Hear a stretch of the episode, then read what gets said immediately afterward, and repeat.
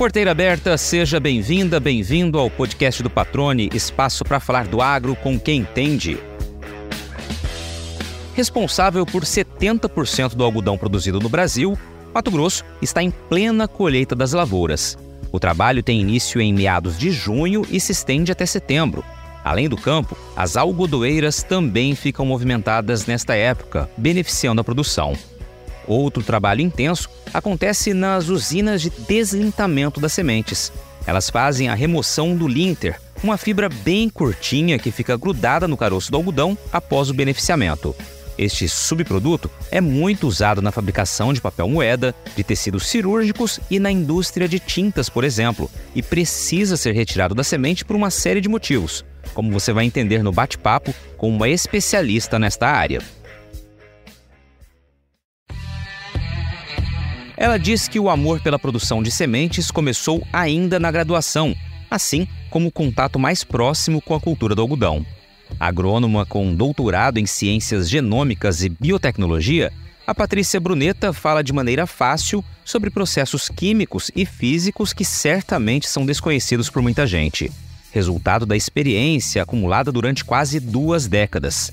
Didaticamente, explica as diferentes tecnologias usadas no deslintamento da semente do algodão e de como foi possível transformar o resíduo, que era um passivo ambiental, em adubo orgânico e fonte de energia para a fábrica.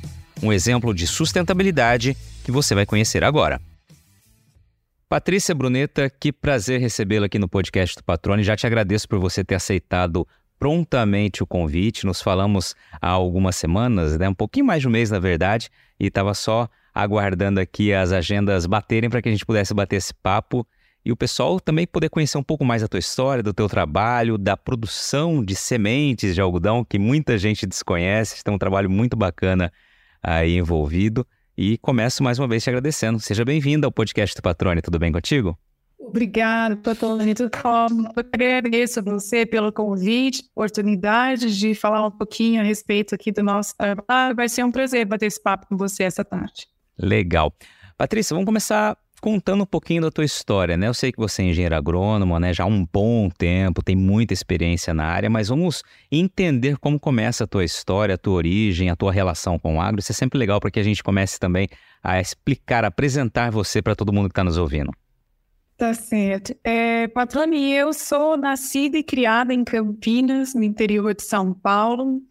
E quando criança, né, o meu, meu amor, meu interesse pelo, pelo setor do agronegócio, ele veio de pequeno. Meu pai era engenheiro numa empresa, numa construtora, e essa construtora tinha uma propriedade rural no interior de Goiás, em Jaraguá. E era lá que nós, nós passávamos as nossas férias de janeiro e as nossas férias escolares no mês de junho.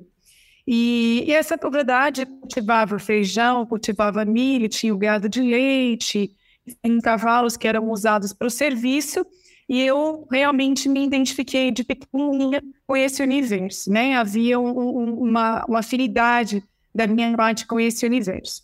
E quando eu fui fazer, quando eu, eu atingi a, a idade aí de, de optar pelo vestibular, de optar por uma carreira, eu, na verdade, é, no primeiro momento, eu me dediquei aos vestibulares para o curso de Direito.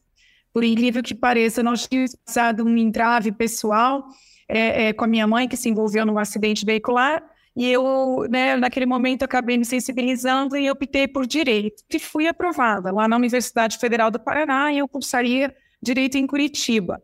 Ocorre que nesse mesmo ano, poucos meses antes do, de, de eu ingressar na, na, faculdade, eu perdi um namorado, que eu já namorava há quatro anos, e minha mãe achava que eu estava num momento de fragilidade e que não, não seria é, é, o momento adequado para eu ir para tão longe de casa. E eu acabei permanecendo em Campinas.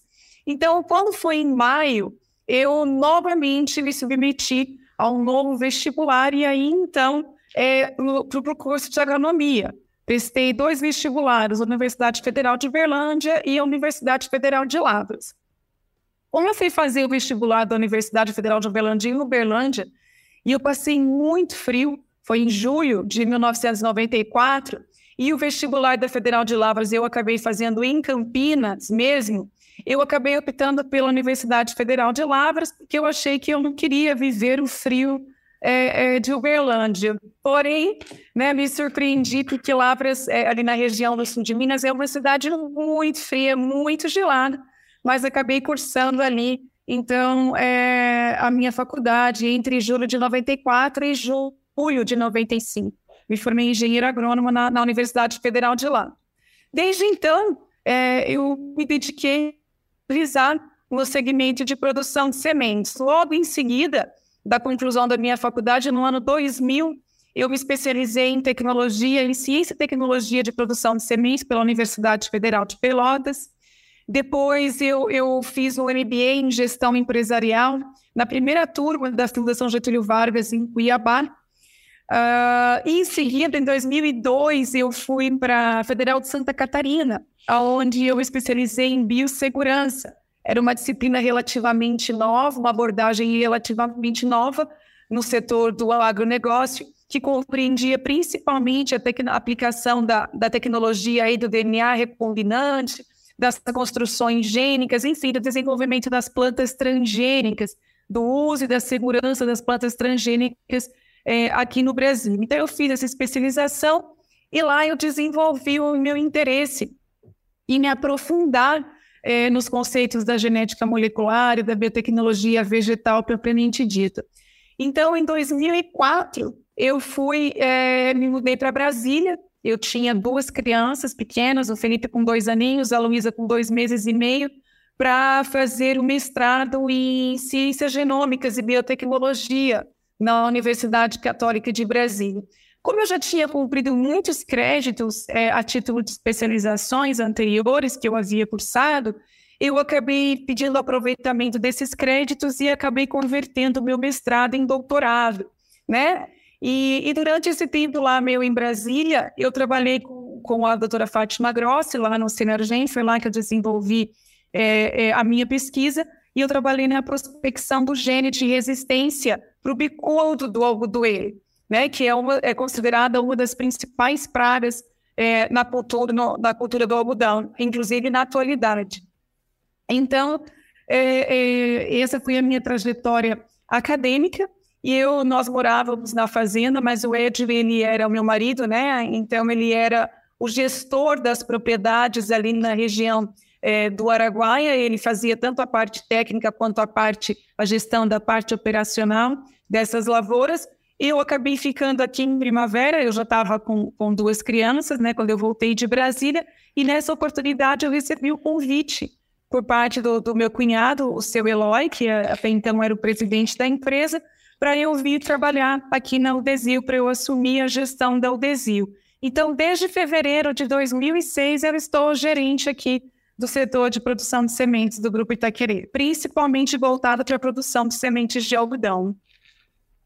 Legal, Patrícia. Uma bela resumida aí, mas uma trajetória bem extensa, né? E de muita dedicação aos estudos. E claro, isso obviamente faz muita diferença no, no teu dia a dia e no, nas atividades que você desempenha. Deixa eu só perguntar duas coisas. Primeiro, como surgiu ali na universidade, né, na, na área acadêmica, o interesse em seguir com sementes, né, como foco. E em segundo momento, como surgiu também esse, esse, esse vínculo maior? Pronto, você não vai acreditar. É, enquanto eu fazia a minha graduação, é, o meu pai, que nessa época ele já tinha agora a própria construtora, ele recebeu como forma de pagamento de um serviço, de uma obra que ele fez na região de Unai, para uma cooperativa lá de Campinas, na época a Semicap, hoje ela está extinta, é, o arrendamento de uma usina de deslintamento de sementes de algodão. Então, veja só, enquanto eu estava cursando a minha agronomia, meu pai deslintava semente para o grupo Itaquerê e para toda a, a, a, comunidade de produtores de algodão ali da região do interior de São Paulo, né? Então, o grupo Itaquerê, o Edio, era cliente do meu pai no, no deslintamento de sementes, porque o algodão estava engatinhando até então aqui na, na, na região do Mato Grosso, né? Eu era aluna de graduação e acompanhava o meu pai nos meus períodos de férias ali na usina e, e, e me identifiquei. Tanto que fui procurar lá na faculdade, no setor de tecnologia de produção de sementes, uma vaga como estagiária. Conheci o, o, meu orientador, o professor Fraga, que era o professor de algodão da universidade, e o professor João Almir, que era o professor de tecnologia de produção de sementes. E me tornei bolsista do CNPq. Fui bolsista por, por três anos e meio, trabalhando com a comparação da qualidade de semente deslimitada por diferentes tecnologias de deslimitamento disponíveis naquele momento. Então, em Campinas, meu pai conduzia um deslitamento à base de gás clorídrico, e em Uberlândia existia um outro, uma outra empresa de deslintamento que deslintava com ácido sulfúrico concentrado. Muito bem, daí veio o meu interesse, foi daí que eu fui para procurar o departamento de, de produção de sementes da minha faculdade e ingressei nos meus estudos, dei início aos meus estudos. Tenho alguns trabalhos publicados ainda na, na, no meu período de graduação. Depois, o meu pai planejava instalar a usina de deslintamento em Pedra Preta. Né? Ele havia feito um estudo e Pedra Preta era considerado um, uma posição estratégica dentro do setor de produção, das áreas de produção de sementes aqui no nosso estado. E meu pai tinha o projeto de instalar lá uma nova indústria de deslintamento. Então, meu pai fez contato com um fabricante das máquinas nos Estados Unidos. É, eu estive na Argentina para conhecer uma planta que já trabalhava com essas máquinas que meu pai pretendia instalar em Pedra Preta. Eu fui a São Paulo fazer uma reunião com esse o americano, o falecido Danny Kinser, para estudar as propostas né, eh, de valores e tudo mais. Estava tudo. Meu pai havia recebido da prefeitura de Pedra Preta incentivo fiscal para implantar a planta. Né? O meu pai já tinha, inclusive, negociado um terreno para implantar o desentamento lá. Como nesse tempo, nesse ínterim, se passaram dois anos e meio, eu acabei me casando com o Ed, o projeto de deslintamento ficou muito afim, muito conecto com os demais negócios que o Grupo Itaquire já tinha, que era o cultivo do algodão, as algodoeiras dentro das propriedades. O meu pai, por esse entendimento, acabou transferindo o projeto, toda a negociação que ele tinha para o deslintamento lá em, em Pedra Preta para o Grupo Itaquerê, para eles conduzirem aqui é, em primavera. Então, eu ainda, na condição de aluna de graduação, fui uma tarde, saí de lá, fui a Belo Horizonte, tomei o avião e, e, fui a São Paulo se encontrar com o seu Eloy e o senhor Denny Kinser, que era o fabricante das máquinas de deslintamento, para negociarmos as três primeiras máquinas de desventamento. Eu ainda era namorada do Ed, não era nem casada, mas fui lá para traduzir essa conversa para o seu Eloy. E deu certo, deu certo tanto que em 99 a Udesil implantou a indústria com três máquinas e no ano de 2000 adquiriu mais duas máquinas e, e foi assim, que, que tudo começou, tanto o meu amor pela, pela tecnologia de produção de sementes e depois o meu estreitamento com o deslintamento, ele vem desde a graduação, né? Era, era um negócio familiar da família do meu pai e, e, e depois pela, pelo, pela, vamos dizer assim, pela aproximação e pela afinidade com os negócios do Grupo Itaquerê, acabou se passando para o Grupo Itaquerê, mas eu nunca imaginei naquele momento que um dia eu estaria aqui, né, conduzindo o deslimpamento, e já estou aqui há, há pouco mais de 17 anos.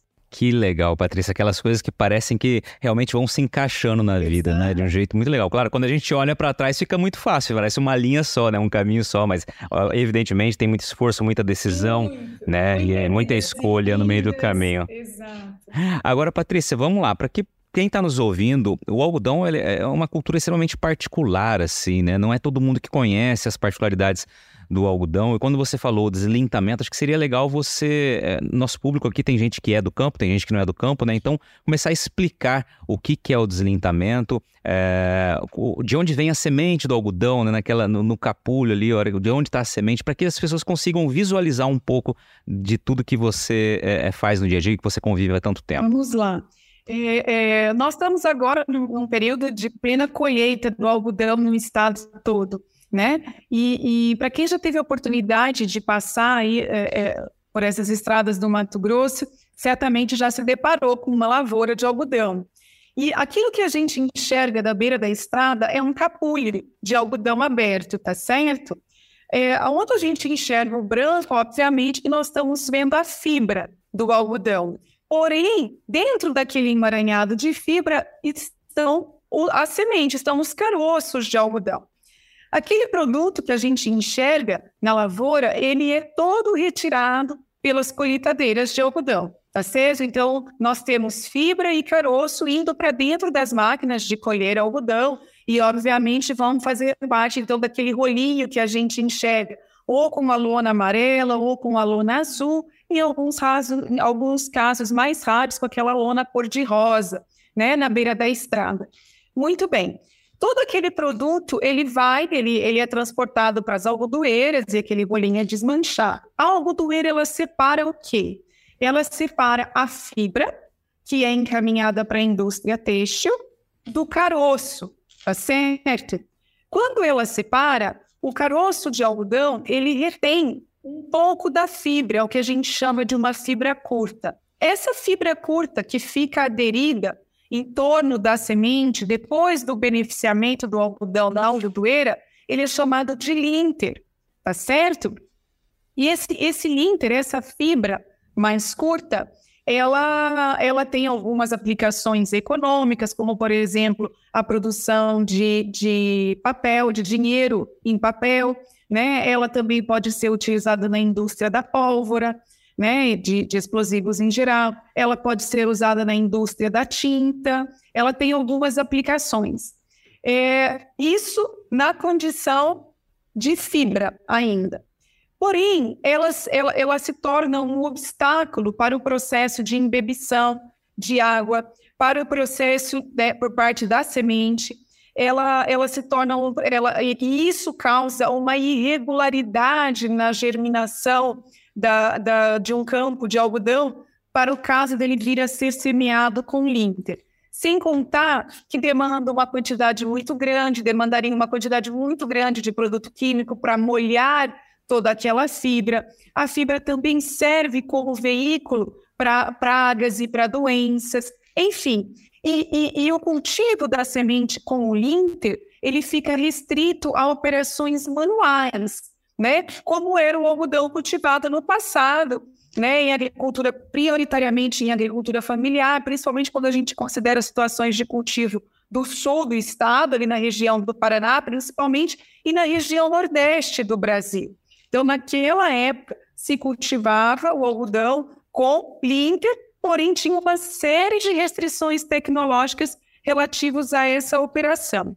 E aí, quando o algodão foi visto como uma cultura, é, uma opção para o sistema de votação de culturas, uma, uma opção viável para o Cerrado, né, para fazer é, uma alternância de culturas aí com a soja, que até então vinha predominando, né, é, é quase como que praticamente no monocultivo aqui no nosso estado, nós precisávamos pensar em cultivo em grandes áreas. Para pensar em cultivo em grandes áreas, nós temos que pensar em mecanização em plantadeiras, em colheitadeiras, em trator para cultivo. E, e, um grande obstáculo era a presença do Inter no entorno da semente. Então, foi preciso é, é, é, buscar uma tecnologia, é uma tecnologia que associa aspectos químicos e físicos e, e que está focada na desintegração desse linter, dessa fibra curta. O deslintamento nada mais é do que a remoção né, por uma reação química e física é, desse líquido que está no interior, no, no, no externo da semente. E depois que a gente tem o deslintamento, e essa é uma etapa bastante peculiar da semente de algodão, isso não acontece na soja, nem no milho, nem na, no feijão e outros cereais, até porque elas têm o tegumento bem lisinho, e esse tegumento propicia fluidez nos mecanismos de distribuição é, de sementes das plantadeiras que nós utilizamos é, atualmente. Então, o algodão é a única espécie que requer essa etapa do deslintamento. E depois do deslintamento, a semente de algodão fica lisinha, bem lisinha, né? fica pretinha é, e tão lisa quanto qualquer outra. e aí ela está passível de receber um tratamento de sementes bastante uniforme.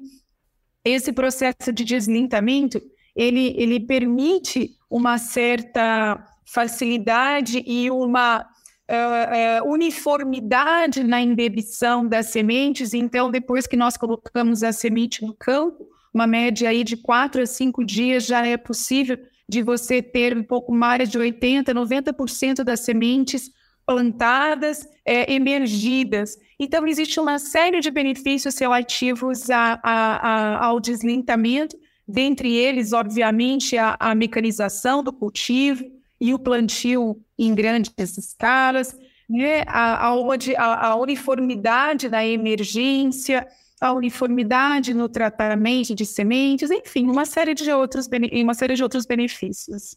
Muito legal. Deixa eu te fazer duas perguntas. Primeiro é, então, de quanto tempo para cá a gente tem essa é, maior utilização do deslinktamento, né? Você disse que antigamente mais na agricultura familiar, no processo manual, não era feito isso, né? Evidentemente, com a utilização de máquinas cada vez em maior intensidade, né? Nas últimas décadas, foi preciso, né? Realmente é, melhorar essa tecnologia até para que pudesse dar fluidez, como você bem exemplificou. Esse é um ponto. O outro ponto é que nesse processo de deslintamento, o linter, ele também é, é, continua sendo aproveitado ou dessa maneira não? O, o linter que não, bom, vamos lá.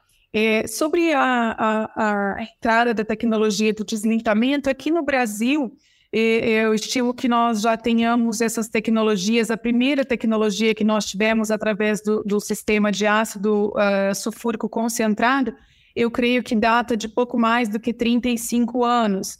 Depois, é, é, a Femicap ela adotou o sistema base de gás clorídrico, um pouco mais recentemente, aí, há 30 anos atrás. E essa tecnologia que nós trouxemos, que consiste no deslintamento à base de ácido sulfúrico diluído, eu trabalho com aproximadamente aí entre variando entre 8, 9, 10% de ácido sulfúrico na minha solução, e eu não tenho efluente líquido, diferentemente dos outros dois sistemas ativos, e, e os efluentes eles acabam se tornando um passivo ambiental bastante oneroso e bastante preocupante. Né? No meu caso, nós não temos isso, porque o meu, o meu resíduo ele é um pó de celulose fino, tão fino quanto o talco. Então, essa tecnologia nós trouxemos, ela, ela tem 25 anos, né? Nós trouxemos ela, nós abrimos a Aldesil, ela trabalha desde maio de 99, nós estamos indo aí, o ano que vem vamos completar 25 anos, vamos fazer 24 esse ano e 25 o ano que vem, mas é uma tecnologia que já existia nos Estados Unidos, há uns 10, 15 anos antes de nós trazermos aqui no Brasil, já visto que os Estados Unidos eram até então o maior produtor é, é, de algodão do mundo, né? Então, é, um dos principais benefícios dessa tecnologia, além de, obviamente, da, de toda a, a, a superioridade da qualidade da semente, e a gente tem obtido resultados, é, felizmente, muito positivos do ponto de vista de germinação, e de vigor o emprego dessa tecnologia que nós usamos aqui, mas dentre eles está a, a, o benefício ambiental. O nosso linter, né, ao contrário, como eu falei dos outros sistemas, ele, ele vira pó. E eu utilizo hoje em torno de 60% desse linter, eu queimo ele, eu uso ele como, como combustível na minha caldeira, tá certo? E a minha caldeira gera calor no meu processo de secagem. Anteriormente a isso, eu comprava gás, eu utilizava 100% da, da, da minha queima, do meu calor, ele era proveniente da queima do gás. Hoje eu reduzo em torno de 60% do meu gás, eu utilizo a minha caldeira. Porém, ainda me sobra um pouco de linter. E esse outro pouco, é, eu neutralizo ele com calcário, né? E eu utilizo ele como uh, uh, adubo orgânico em área de recuperação de pastagens. Então, nada do que eu gero como resíduo aqui é perdido, né? Tudo aqui é, é aproveitado. Legal, é mais um exemplo de sustentabilidade, né? De contornar ao longo do tempo da tecnologia do investimento o que era um passivo, né? Passar a ser um ativo com sustentabilidade sendo reaproveitado de uma maneira ou de outra, como você bem ilustrou. Isso é muito legal, né, Patrícia? Exatamente. Esse foi é, o, o, conceito mestre das nossas decisões com relação a, ao aproveitamento do Linter. E agora uma pausa no bate-papo para dar um recado a você que é produtor ou produtora rural. já tá na hora de pensar na próxima jogada, hein? Então, que tal mirar na semente e acertar em ótimos resultados para sua lavoura? A Agrosol tem um portfólio completo para sua safra 2023-2024, com opções de cultivares de soja para os diferentes contextos e realidades de todo o cerrado brasileiro, com as melhores tecnologias dos principais obtentores do mercado. Além de sementes de soja de alta qualidade, a Agrosol também oferece tratamento de sementes industrial com certificação de excelência pela Singenta, serviço de entrega, posicionamento de cultivares, ajuste fino de plantio e um acompanhamento especial do time de campo. Para saber mais, é só acompanhar as redes sociais da Agrosol e acessar o portfólio 2023-2024 pelo site www.agrosolsementes.com.br. Lembre-se sempre que uma safra inteligente começa com estratégia. Agrosol Sementes, germinando o futuro. Aí, Patrícia, uma outra dúvida que eu acho que é bem legal a gente tratar aqui. O que, que, o, o que define uh, que determinada carga, determinado lote, determinado é, talhão vai ser fornecedor de semente ou não, né? Como que é feita essa escolha do que vai ser utilizado como caroço, enfim, para os vários fins que existem, inclusive alimentação animal, uh, e do que vai virar semente? Como que é feito esse processo? Como que é feita essa escolha, essa definição e que cuidados são necessários para que a gente priorize sempre a qualidade dessa, dessa futura semente? Na verdade, Patrone, é, os campos de sementes eles são definidos antes do plantio, né? Nós, é, o, o, produtor de semente ele seleciona áreas é, aonde na safra anterior, é, principalmente, se possível, tenha ocorrido cultivo de soja, para que as plantas remanescentes do cultivo anterior não se misture, né, gerando o que a gente chama de mistura varietal com as sementes que vão ser produzidas no campo, na, na safra subsequente. Uh, então, a gente tem que prever um certo isolamento de outros campos de sementes, porque a planta de algodão é uma planta autógama, mas com um percentual de alogamia, ou seja, os insetos podem polinizar plantas de campos diferentes, é, transportando tecnologias, né, traits, a gente chama, né, a, os eventos de biotecnologia de uma planta para outra. E isso gera o que a gente chama de contaminação genética, quando acontece a nível de pólen. Então, a gente tem que prever uma certa distância. A lei traz a, as instruções normativas, agora uma portaria que regulamenta o cultivo de campos de semente, ela especifica, de acordo com a categoria de semente que nós vamos produzir, a distância mínima entre campos de semente. Além disso, a gente adota normalmente barreiras vegetais, como, por exemplo, é muito comum você observar lavouras de milho, faixas de milho na beira dos quadros de, de sementes de algodão. Tem, tem como intuito evitar a poeira, mas também tem como intuito evitar a polinização entre campos de sementes, né? Ou campos de algodão comercial e campos de semente. Basicamente, Naquelas áreas que forem já antes do plantio estabelecidas como, é, como propósito de cultivar semente, elas recebem é, bem mais atenção do ponto de vista é, é do sistema de manejo do que é, é, os campos comerciais. Em que sentido? Nós precisamos, desde o início, verificar eventual plantas, o surgimento de plantas atípicas, que nos faz supor que haja uma mistura de variedades. Os campos precisam ser puros. Caso contrário, né, uh, uh, pode acontecer lá no momento da colheita de ser. Nós temos, por exemplo, uma, um cultivar resistente a, a herbicidas e surgir resistência a inseticidas. O agricultor pode ser compelido a pagar por uma tecnologia que, de repente, ele nem usufruiu apenas por apresentar mistura de semente. E isso é muito sério e são valores bastante significativos é, que implicam nesse processo. Então, é, nós temos que observar as plantas atípicas. Nós observamos, evitamos tanto quanto possível a incidência de insetos, principalmente é, é, o bicudo e as lagartas, porque eles prejudicam em qualidade e em quantidade os nossos campos de sementes. Nós fazemos um, um controle de doenças fúngicas bastante mais rigoroso do que é feito uh, uh, nos campos que são destinados esse, é, esse, é, apenas para a produção de fibra. Então, é, depois, no momento da colheita, você tem todo o aspecto relacionado com limpeza de máquinas para não para evitar trazer, para não trazer para o campo de semente caroço proveniente de outro campo e com isso não gerar misturas.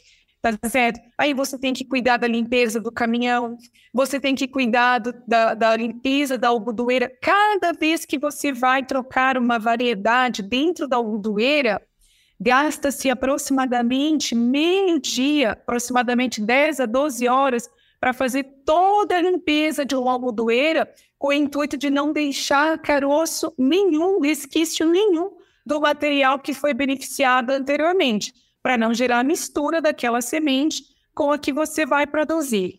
E assim você vai até com esse cuidado até o momento do invase desse produto né, que vai gerar semente para outro campo. Então, quando ele vai ser transportado para a indústria de deslintamento, ele também tem todo um cuidado com relação à limpeza.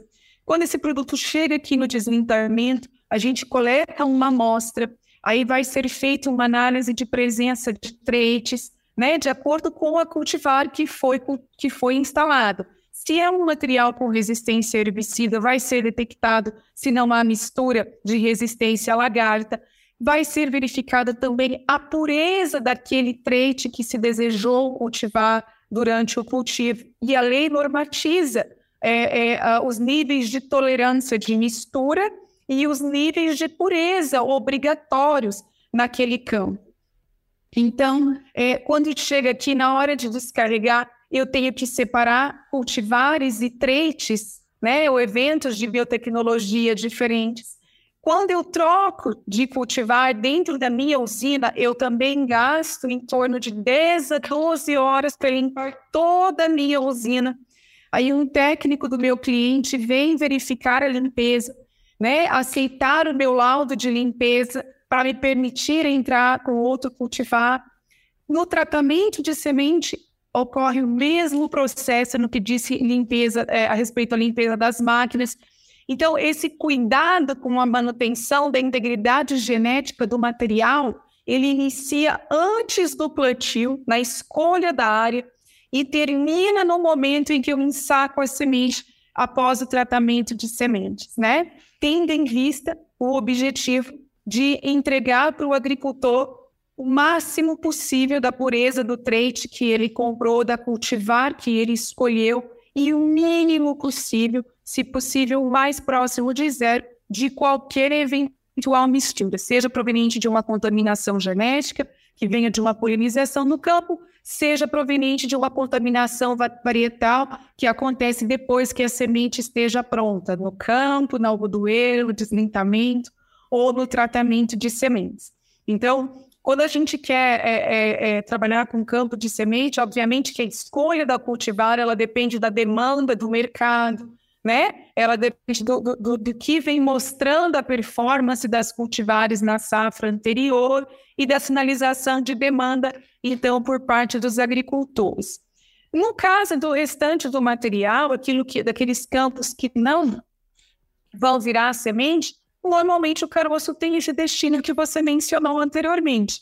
Ele vai ser destinado ou para produção de óleo ou para produção de ração animal, né, ou vai para dentro de confinamentos para tratar diretamente o gado em coxo de confinamento, ou fazer o que a gente chama de semi-confinamento, tratar o gado no pasto, né, principalmente no período de seca, que a falta de alimento é, é que o alimento é escasso, né, o capim é escasso para o gado.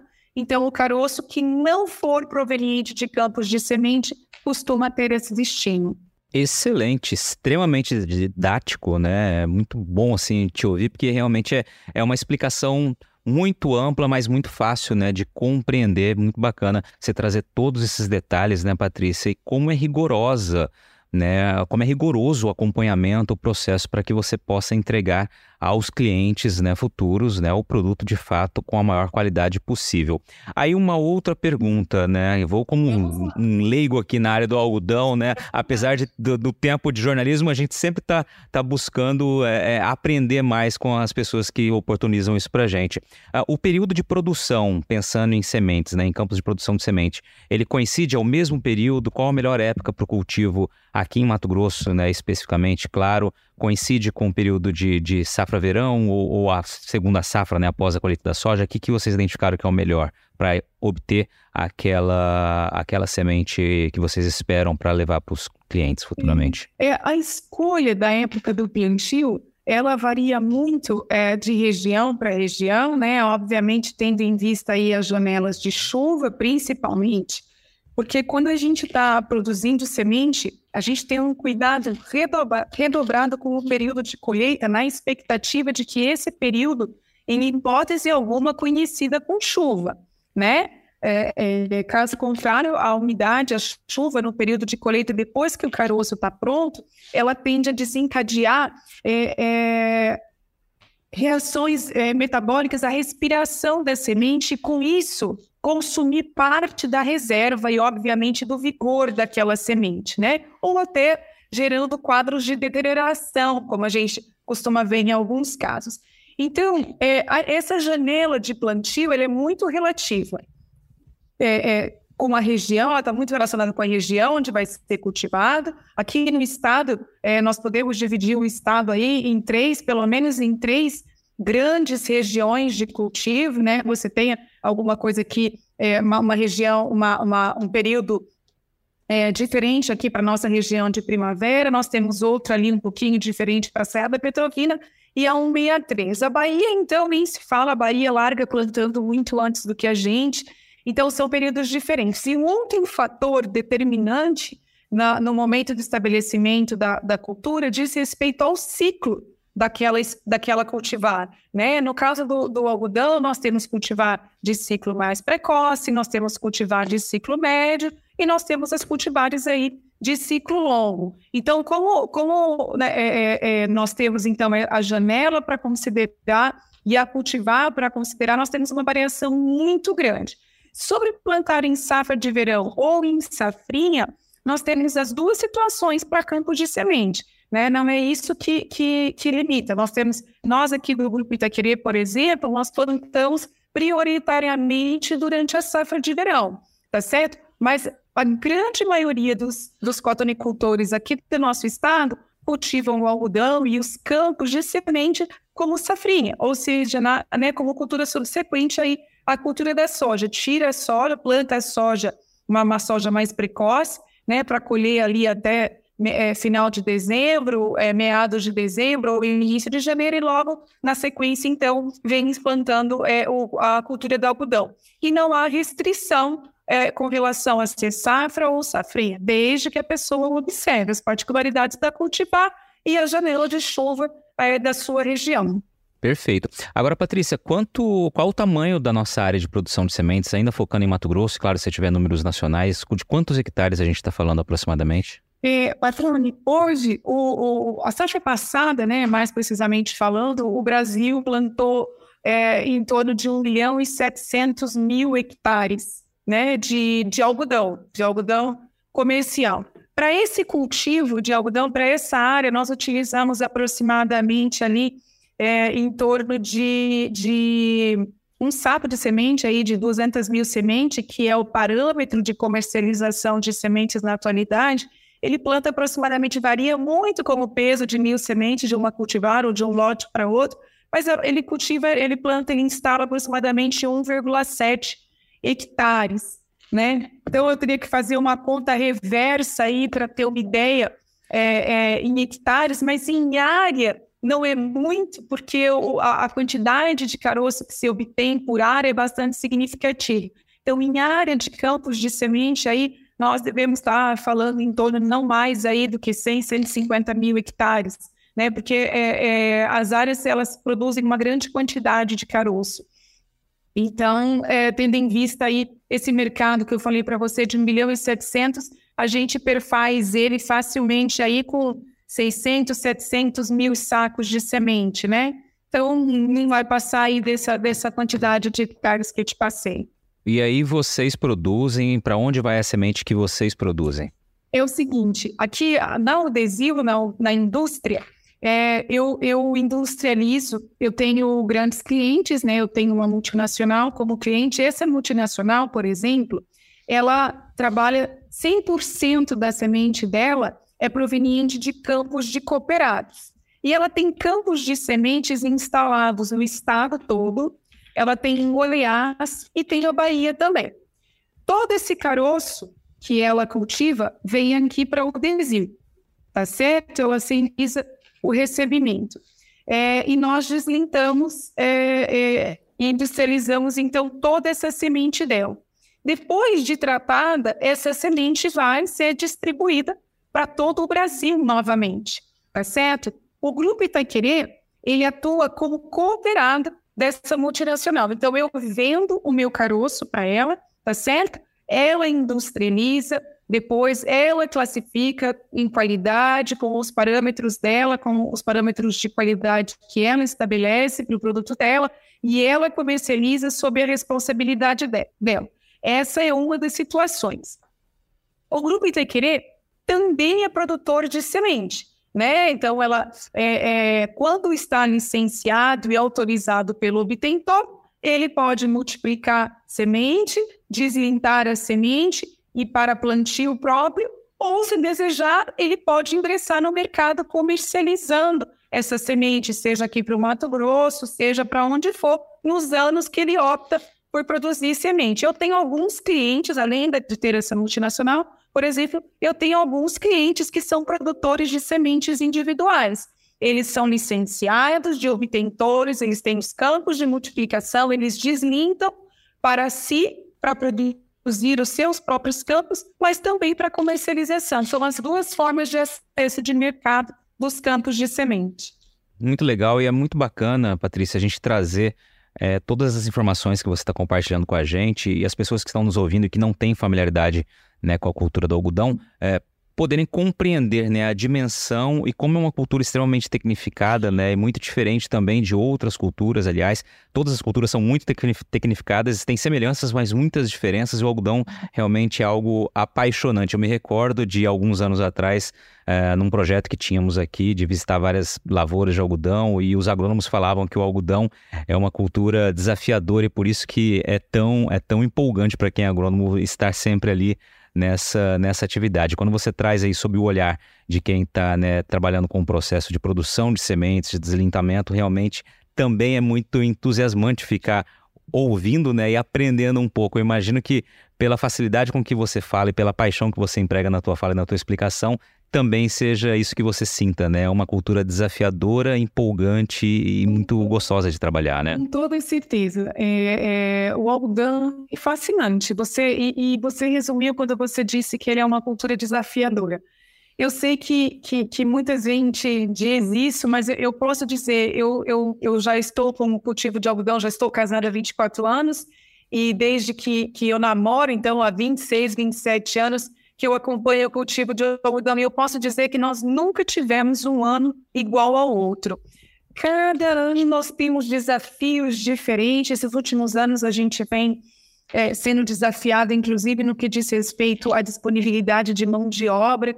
Né? As máquinas ficaram né, é, é, é com, com uma, uma grande quantidade, um acúmulo de tecnologia embarcado bastante grandes. Então, se anteriormente a gente dizia que aquela pessoa que não tinha estudo, ela ia para o campo, hoje, sem medo de errar e sem exagero, eu digo que se ela não estudar, ela não vai trabalhar no campo. Né? Qualquer trator hoje, é, é, você tem lá né, a agricultura de precisão, então você tem um GPS embarcado, né? você tem ali o, o sistema que analisa a quantidade do insumo por área disponibilizada. Então, a pessoa precisa ter realmente bastante consciência da atividade que vai fazer, do trabalho que vai fazer.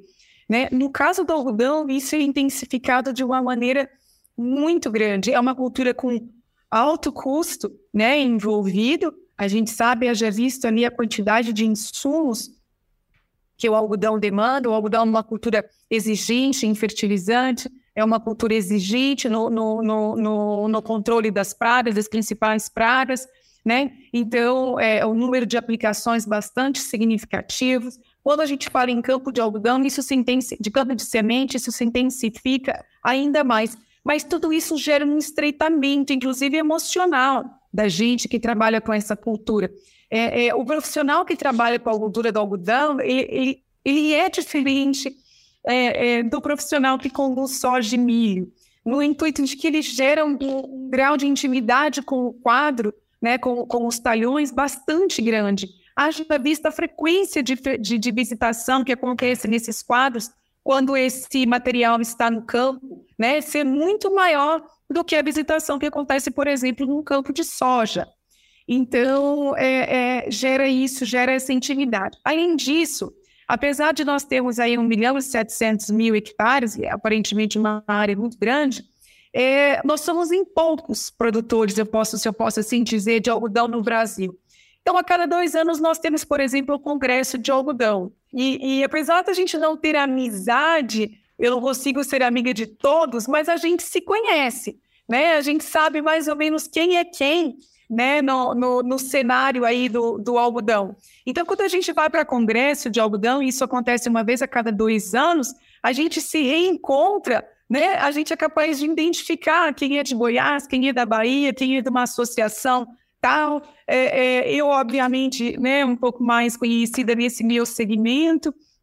Então, isso é, é, é, é, muito, é muito peculiar do cultivo do algodão. Até porque esse 1 milhão e 700 ele é quase nada se comparado aí com a extensão de cultivo de, de soja e de, e, de, e de outras culturas, como, por exemplo, o milho. Então, a gente meio que, que, que se identifica, né, no caso do algodão.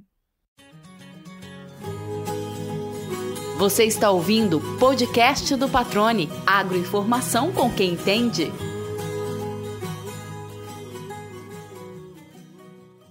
Agora, Patrícia, antes de caminhar para o fim, deixa eu só te perguntar, né? Além de vocês, existem, claro, outras empresas, né, que também é, fazem esse trabalho de deslintamento aqui em Mato Grosso, sim, né? Sim, sim. aqui em Primavera do Leste mesmo, é, é, próximo de mim, existe, né, a, a cooperativa Condenagro, é, que presta serviço de deslintamento, hoje com uma tecnologia semelhante à nossa.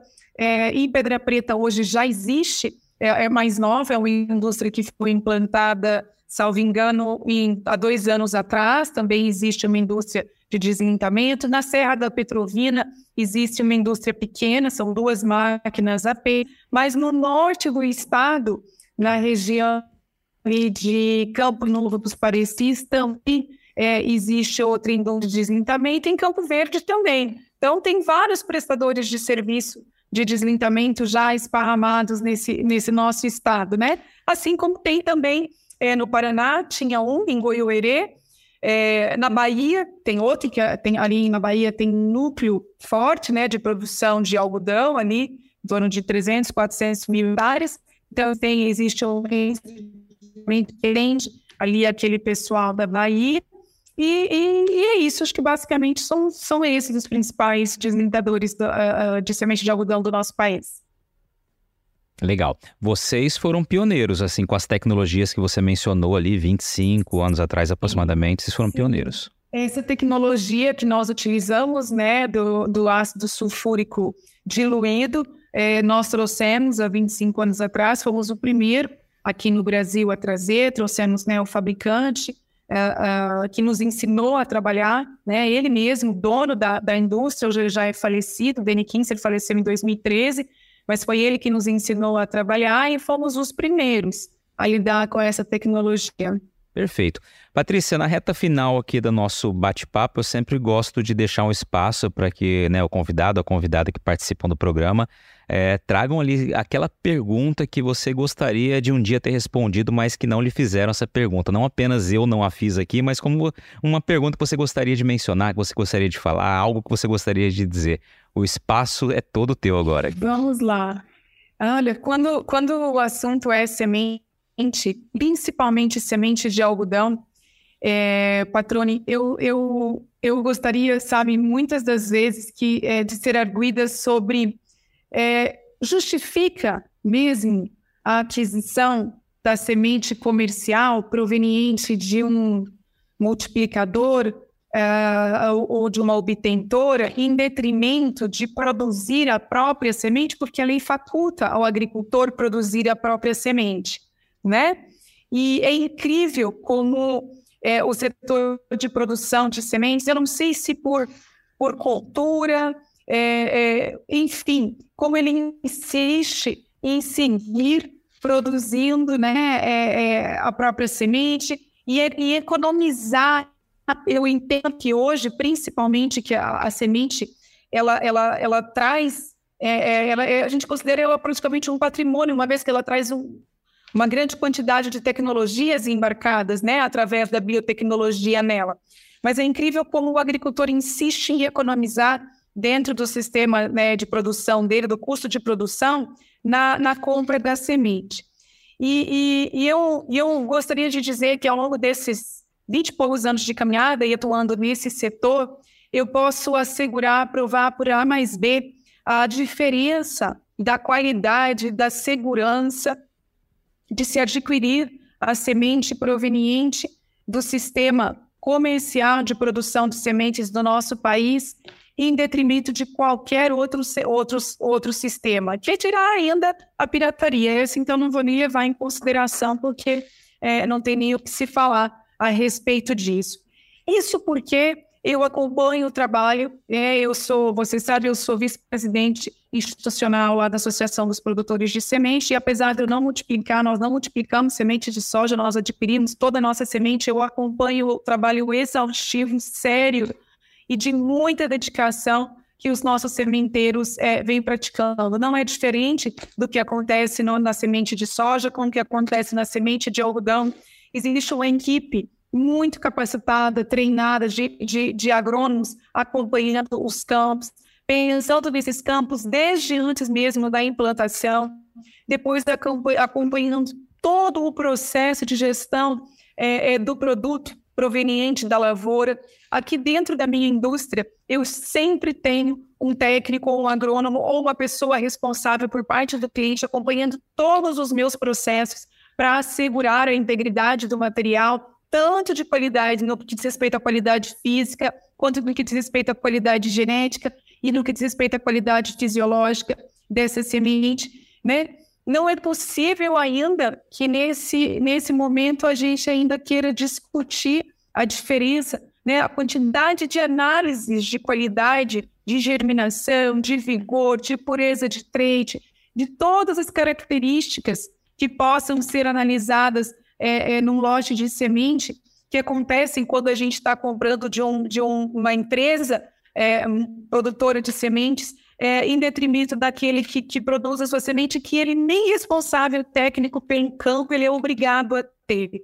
Então, é, eu, eu, eu diria, revejam os conceitos, porque a compra de um lote de semente de baixa qualidade não pode ser suprida por insumo, por investimento de nenhuma natureza, é, é, como fertilizante, defensivos, né, no intuito de recuperar um lote de baixa qualidade. Você está levando, é, no mínimo, 70% do potencial de produção para um campo através de uma semente de boa qualidade. O restante você vai adequar a sua janela de cultivo, você vai adequar é, a, a, nutrição daquele teu campo, você vai adequar o manejo dele, o controle de pragas e doenças nos momentos corretos, e, e, e, e com isso vai ser certeiro né, é, é a obtenção de uma boa produtividade. Caso contrário, você vai arrastar a sua insegurança durante todo o seu cultivo. Tá certo? Então, levem a sério, só isso que eu digo. Né? É, é, a gente costuma dizer que todo produtor tem o vendedor de semente que merece. Tem aquele produtor que opta por valor, enfim, e, e não faz questão de saber muito da origem, ele, ele paga pelo risco, né? Mas assim como também temos produtores muito tecnificados, responsáveis e, e, e fazem questão de adquirir a semente proveniente é, é, de multiplicadores é, de igual responsabilidade é, com o seu produto. Então, fica aí né, a, a, minha consideração acerca da importância da opção de, de, de materiais de boa qualidade proveniente de empresas sérias, idôneas e responsáveis. Muito bom, muito bem dito. Patrícia, eu quero te agradecer pelo tempo, pela atenção, pela confiança, pelas explicações, pela maneira didática que você falou. Muito obrigado por ter participado aqui e ter dividido tanto conhecimento com a gente. Imagina, Patrone, foi um prazer. Eu que agradeço pelo convite mais uma vez, agradeço a oportunidade e fico aqui à disposição, não só sua, como das pessoas que nos ouvem. Né? Se tiverem interesse, podem entrar em contato comigo. Vai ser um prazer de receber aqui quem quer que seja. E aí, gostou do bate-papo? Então dá aquela força e compartilha essa entrevista com os seus contatos. E olha, aproveita para mandar aquele feedback dizendo o que você está achando do podcast do Patrone. Pode criticar, elogiar, sugerir temas e pessoas para dividir boas histórias aqui nos próximos episódios. É só enviar uma mensagem lá no Instagram para @luispatrone que a gente troca uma ideia, viu? Então, gente, sucesso da porteira para dentro, força e fé da porteira para fora e vamos que vamos. Você ouviu o podcast do Patrone, agroinformação com quem entende.